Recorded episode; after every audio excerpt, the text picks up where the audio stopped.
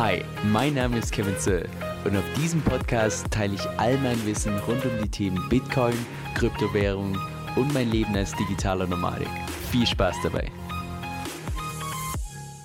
Hey Leute, Kevin hier. Aktuell haben wir bei der DeFi-Chain auch das Problem, dass die ganzen D-Tokens, also die ganzen dezentralen Vermögenswerte wie Aktien, Anleihen und so weiter, dass die alle noch ein zusätzliches Preispremium haben. Das heißt, dass die auf der DEX so ungefähr 10 bis 14 Prozent zu teuer sind im Vergleich zum tatsächlichen Orakelpreis. Aber das könnte sich, sofern zumindest die Masternodes tatsächlich zustimmen, könnte sich das schon am 7. April ändern. Denn dann ist geplant, dass tatsächlich ein Update kommt, wodurch die ganzen D-Tokens preislich sich irgendwo einpendeln werden bei minus 5% bis plus 5% zum Orakelpreis. Und zwar mit wöchentlichen Futures. Und bevor wir da gleich tiefer drauf eingehen, ein kurzer Disclaimer vorweg. Alles, was jetzt folgt, ist so, wie ich das persönlich verstanden habe.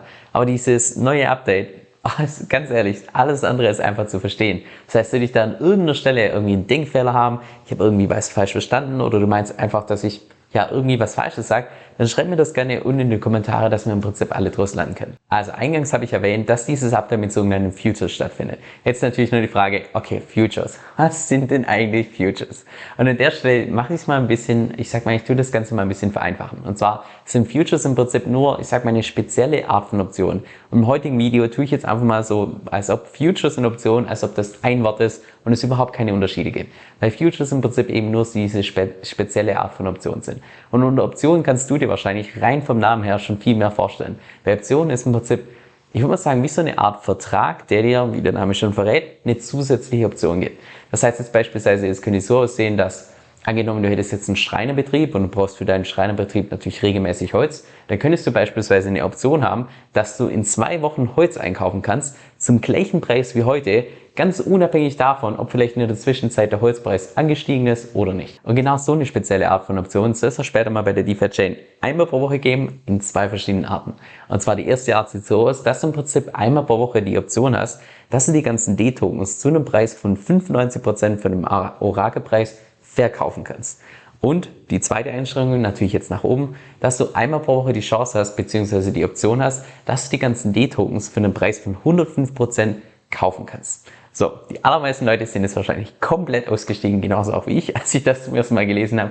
Deshalb lass uns dazu mal ein konkretes Beispiel machen. Als erstes Szenario, dass jetzt beispielsweise die Nachfrage nach irgendeinem D-Token relativ stark ansteigt. Nehmen wir jetzt mal als Beispiel das D-Token Tesla. So, und Tesla steigt jetzt relativ stark an. Und grundsätzlich ist es so, dass eine DEX immer beruht auf Angebot und Nachfrage. Und das bedeutet jetzt wiederum, wenn ich jetzt beispielsweise von diesem Tesla-Token ziemlich viel einkaufe, dann wird ja entsprechend das Angebot knapper und dadurch muss natürlich auf der DEX der Preis von Tesla entsprechend hochgehen, weil das Angebot entsprechend niedriger ist. Und genau das gleiche gilt natürlich auch umgekehrt. Wenn ich jetzt beispielsweise ziemlich viel Tesla habe und ich verkaufe jetzt alles auf der DEX, dann ist ja das Angebot größer und dementsprechend muss natürlich auch der Preis von Tesla auf der DEX entsprechend fallen. So, und damit jetzt diese Tesla-Token auch so in etwa der Preis abbildet von der realen Tesla-Aktie, gibt es den sogenannten Orakelpreis. Und Orakelpreis ist im Prinzip, ich würde mal nur sagen, der Durchschnitt von verschiedenen Börsenpreisen. So. Und jetzt ist es ja so, dass eine Börse immer nur zu gewissen Öffnungszeiten offen hat. Das heißt, der Orakelpreis, der wird nur dann aktualisiert, wenn natürlich die Börse offen hat was jetzt beispielsweise übers Wochenende nicht der Fall ist. Und jetzt könnte es ja beispielsweise sein, dass wir übers Wochenende einen konstanten Orakelpreis haben, aber gleichzeitig ist es so, dass beispielsweise über Tesla irgendwelche tollen News irgendwie an die Öffentlichkeit kommen, die ziemlich bullish sind für Tesla.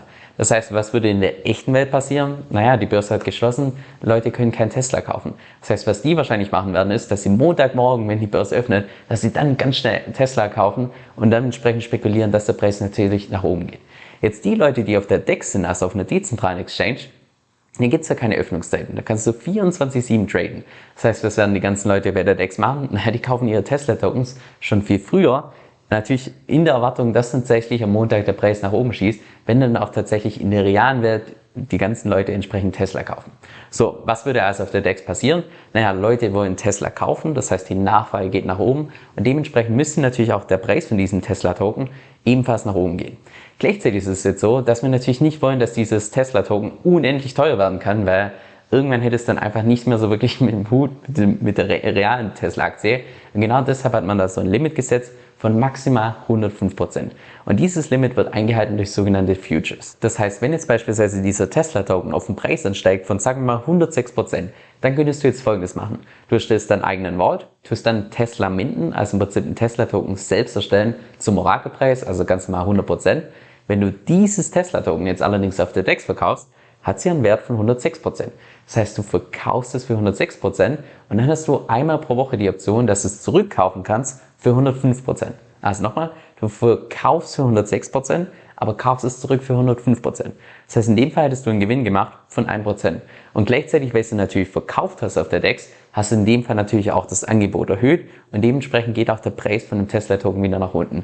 Und genau so wird im Prinzip verhindert, dass dieses Tesla-Token ins Unendliche geht, sondern im Prinzip immer wieder ausarbitragiert wird durch diese Futures. Das heißt, die erste Option ist die, dass du einmal pro Woche garantiert alle D-Tokens zu einem Preis vom Oracle-Preis plus 5% kaufen kannst. So.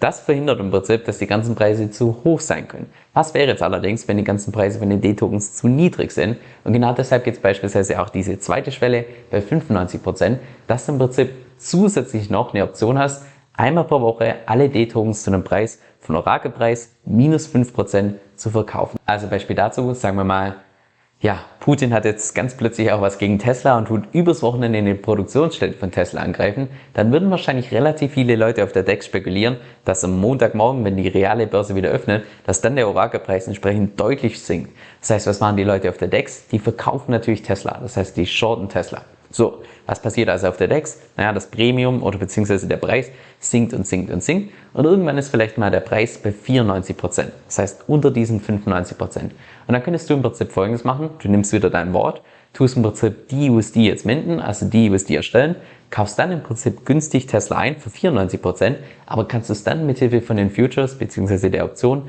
für 95% verkaufen. Das heißt, du kaufst ein für 94%, verkaufst für 95% und hättest in dem Moment auch wieder 1% Gewinn gemacht. So, und an der Stelle wird es wahrscheinlich den einen oder anderen Kritiker geben, der jetzt wahrscheinlich sagen wird, boah, das ist so kompliziert, wie soll das jemals massentauglich sein? Das kapiert ja kein Mensch, dann hat ja keiner den Durchblick. Und ja, stimme ich vollkommen zu. Das ist natürlich auch der Grund, warum wir das nicht selbst machen, sondern irgendwelche intelligenten Programmierer ihre Bots entsprechend schreiben und diese Preise dann ganz automatisch angepasst werden, ohne dass du da irgendwie was manuell machen musst. Zusätzlich zu diesen Futures soll es auch noch eine DEX-Fee geben von 0,1%. Das heißt, wenn du nach diesem Update beispielsweise die USD in Tesla tauschst, dann gibt es eine kleine zusätzliche Gebühr von 0,1%. Die tut meiner Meinung nach, wenn überhaupt, nur den allergrößten Großinvestoren wirklich weh. Und diese 0,1%, die werden dann komplett geburnt. Und ich habe da mal reingeschaut bei DeFi Chain Analytics. Derzeit, ich muss sagen, so im Durchschnitt ein Handelsvolumen von so rund 20 Millionen am Tag. Das heißt, 0,1% von 20 Millionen werden Tag eins Tag aus tatsächlich geburnt. Und selbst wenn wir jetzt irgendwie eine Community hätten mit nur irgendwelchen Langzeithodlern, die nicht viel traden, selbst dann findet da ein massiver Burn statt, Tag ein, Tag aus. Und das einfach aufgrund der Tatsache, dass im Prinzip ja eine dezentrale Exchange kein Orderbuch hat, das heißt kein Orderbuch, wo die ganzen äh, Verkaufsorder und Kaufsorder entsprechend gematcht werden. Von daher findet ja alles über Arbitragieren statt. Das heißt, es müssen die ganze Zeit irgendwelche Trades stattfinden und das führt im Prinzip zu einem kontinuierlichen Burn. Und das Ziel von diesem Burn ist im Prinzip, dass im Zeitverlauf alle ungedeckten D-Tokens im Prinzip wieder raus aus dem System gehen. Weil, kurze Erinnerung, beim allerletzten Update, wo im Prinzip der DUSD vom Preis angepasst wurde, das ist ein Update, was zur Folge hatte, dass irgendwelche ungedeckten DUSD jetzt im System sind. Und die werden jetzt im Prinzip ich sag mal, einfach im Zeitverlauf wieder rausgespült, dadurch, dass wir so eine zusätzliche Dex-Fee haben. Aber sofern ich das richtig verstanden habe, findet der viel größere Burn tatsächlich bei diesen Futures statt. Und zwar in Abhängigkeit dessen, ob wir von einem Premium sprechen oder entsprechend von einem Discount. Jetzt, wie hoch da tatsächlich der Burn ist, das ist von mehreren Variablen abhängig. Und ganz ehrlich, ist auch technisch auf einem Niveau, wo ich persönlich aussteige. Also, Daniel Zirke hat versucht, mir das Ganze zu erklären. keine Chance. Das ist, so, das, ist, das ist so komplex, ohne Witz. Aber mal ganz ehrlich, es spielt auch meiner Meinung nach keine so eine große Rolle, weil was bringt es einem zu wissen, wie viele jetzt Tokens genau geburnt werden? Und das ja dann beruht ja auch nur auf Annahmen und so weiter. Also wenn überhaupt ist das was, was relevant ist für die Spekulation auf den DFI-Preis. Weil was definitiv feststeht ist, dass durch das Update tatsächlich ziemlich viel DUSD geburnt wird. Und wenn DUSD geburnt wird, tut das natürlich auch indirekt die Nachfrage nach DFI erhöhen. Das heißt, ziemlich bullisch für den Preis. Und weil so viel DUSD gebühren wird, besteht jetzt natürlich auch die Gefahr, dass eventuell der Preis nicht mehr zwischen 99 Cent und 1,01 Dollar steht, sondern eventuell einfach mal ein bisschen tiefer geht. Und um das vorzubeugen, gibt man im Prinzip den DUSD in diesem Update, also das ist jetzt noch eine neue Änderung, noch einen zusätzlichen Use Case. Und zwar wird es wohl nach diesem Update so sein, dass im Prinzip die USD auch gleichzeitig zu dem Teil von kollateralen Vault zählt, den du immer als Pflicht haben musst. Weil derzeit ist es ja beispielsweise noch so, dass du ein Vault immer mindestens 50% DFI hinterlegen musst, um tatsächlich irgendwelche Tokens minden zu können. Und zukünftig wird es so sein, dass im Prinzip die USD ebenfalls zu diesen 50% zählen. Das heißt dass beispielsweise, du könntest ein Wort haben mit 25% USD, 25% DeFi und sagen wir mal 50% Bitcoin.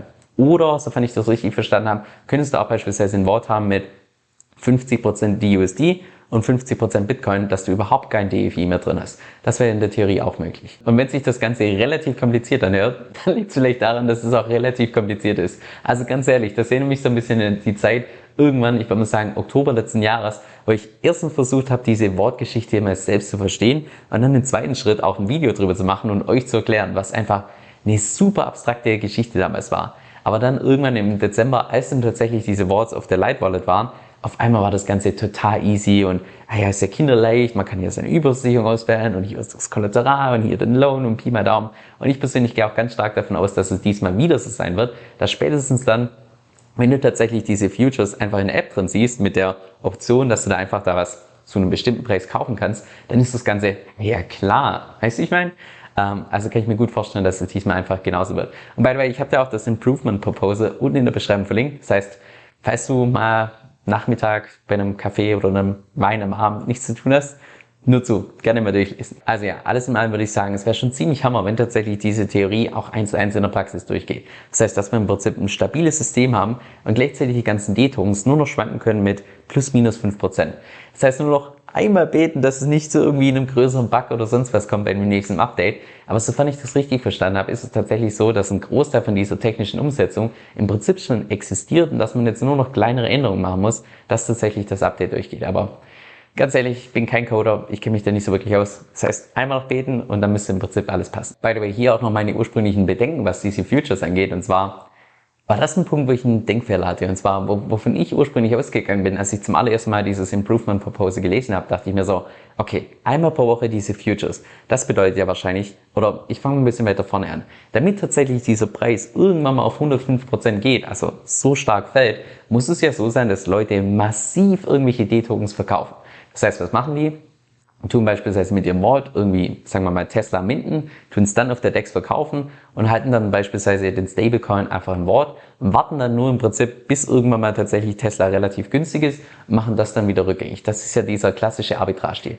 Und dann dachte ich, okay, damit tatsächlich alle D-Tokens irgendwann mal auf 105% runtergehen, das sind jetzt Millionen in diesem Arbitrage-Stil. Und die müssen ja auch irgendwann wieder zurück. Das heißt, wie löst man, löst man diesen Arbitrage-Stil aus? Ähm, man muss ja im Prinzip die ganzen D-Tokens wieder kaufen, was ja dann entsprechend wieder den Preis erhöhen würde. Und da bin ich persönlich davon ausgegangen, dass es wird zwar kurz nach dem Update dann kurz der Preis von allen D-Tokens auf 105% stehen, aber ein paar Minuten später ist der Preis bei 107, 108, 109%, weil die ganzen Leute in Arbitrage auflösen und dann steht der Preis da für eine ganze Woche dann tut es sich nach einer Woche wieder kurz anpassen auf 105 Prozent. Dann geht es sofort wieder nach oben, weil wieder Millionen an Tokens verkauft werden. Und ich dachte, dass es, also ganz am Anfang, dass es wahrscheinlich mehrere Wochen dauern wird, bis tatsächlich die Preise irgendwie dann, also bis die ganzen Leute aus ihrem Arbitrage die raus, raus sind und entsprechend so äh, der Preis sich irgendwie natürlich einpendeln kann zwischen 95 und 105 Prozent. Ja, da lag ich ein bisschen falsch. und genau mit der, äh, mit der Frage bin ich im Prinzip da, zu Daniel Zucker gegangen, der mich dann aufgeklärt hat, was ich da für einen Denkfehler habe. Und zwar mein Denkfehler ist ganz einfach der, dass du ja diesen Arbitrage-Deal gar nicht zwingend über die Decks auflösen musst, sondern du hast ja dann im Prinzip die, die Futures. Also dass du im Prinzip einmal pro Woche die Chance hast, die ganzen D-Tokens zu einem bestimmten Preis zu verkaufen. Das heißt, du musst ja gar nicht äh, diesen Weg wieder zurückgehen, sondern du machst das Ganze über die Futures. Dein Gewinn ist, ähm, ist im Prinzip fix und du kannst so schnell wie möglich wieder aus diesen äh, D-Tokens raus, weil was ist, wenn jetzt in der Zwischenzeit die ganzen D-Tokens wieder oder die ganzen Aktien wieder ansteigen? Wäre natürlich für den Arbitrage uncool. Also auf jeden Fall gute News für alle, die momentan im Arbitrage drin sind. Jetzt ich persönlich habe meinen Arbitrage mittlerweile schon wieder komplett aufgelöst, aber keine Panik an der Stelle. Das war so oder so geplant. Ähm, Hintergrund ist ganz einfach der, dass ich in wenigen Wochen im Flugzeug sitze für ungefähr einen halben Tag, wo ich dann nach Brasilien fliege. Und über einen halben Tag möchte ich einfach nicht mein Wort ich sag mal, auf einem gefährlichen Niveau riskieren, wenn ich da kein Internet habe und so weiter. Von daher war bei mir von Anfang an geplant, dass ich bei meinem Arbitrage schon ein bisschen früh rausgehe und dann eventuell nach meinem Flug, also wenn ich dann in Brasilien bin, wenn Internet und alles wieder steht, dass ich dann wieder in den Arbitrage einsteige. Kommt natürlich auch darauf an, wie, wie hoch bis dahin tatsächlich noch die Premiums sind und auch was für einen Trend wir momentan bei den Aktien haben. Äh, ja, in den letzten paar Tagen beziehungsweise in den letzten Wochen war es einfach so, dass die Aktien teilweise so stark gesunken sind, dass ich einfach jetzt schon so einen krassen Profit mit meinem Arbitrage gemacht habe, obwohl im Prinzip das Premium gleich steht wie zuvor. Äh, und deshalb dachte ich mir, ach du, also wenn ich jetzt den sicheren Gewinn mitnehmen kann, dann nehme ich den jetzt mit und dementsprechend bin ich einfach rausgegangen. Aber ja, wie gesagt, vielleicht steige ich da irgendwann nach meinem Flug dann wieder ein. Kommt ein bisschen auf den aktuellen Trend drauf an. So, und wenn du das Video heute hilfreich findest, lass ein Like da. Wenn du noch mehr von meinem Kanal sehen möchtest, und auf Abonnieren klicken. Wenn du irgendeine Frage hast, unten in die Kommentare und hoffentlich sehen wir uns bei dir. Mach's gut. Habe ich eigentlich schon erwähnt, dass ich mittlerweile stolzer Besitzer meiner allerersten Kryptokreditkarte bin? Das heißt, jedes Mal, wenn ich jetzt damit Lebensmittel im Laden einkaufe, bekomme ich ganz automatisch einen bestimmten Prozentsatz davon wieder in Kryptowährung zurück. Ich persönlich benutze dafür die Kreditkarte von Crypto.com, die laut meiner Recherche die mit Abstand besten Konditionen für uns Deutsche hat. Und zwar kannst du damit je nach Modell zwischen 1 und 8% von deinem gezahlten Geld wieder zurückbekommen. Die Karte ist zudem komplett kostenlos und bei dem Modell, was ich ausgewählt habe, bekomme ich sogar noch kostenlos Spotify Premium dazu. Also cooler geht's kaum, wenn du mich fragst. Wenn du mehr darüber erfahren möchtest, dann geh einfach auf meine Webseite unter kevinsoe.com-1. Das ist kevin, S-O-E-L-L.com 1. Oder klick unten in der Beschreibung auf den Link, der zu meinen Kryptorabatten führt, denn mit meinem Empfehlungslink bekommst du nochmal satte 25 Dollar als extra Bonus geschenkt. Also schon mal vielen lieben Dank für deinen Support. Und jetzt noch ein kurzer Disclaimer. Dieser Podcast stellt weder eine steuerrechtliche noch eine finanzielle Beratung dar. Das heißt, alle Informationen sind wirklich nur zu Informationszwecken bestimmt.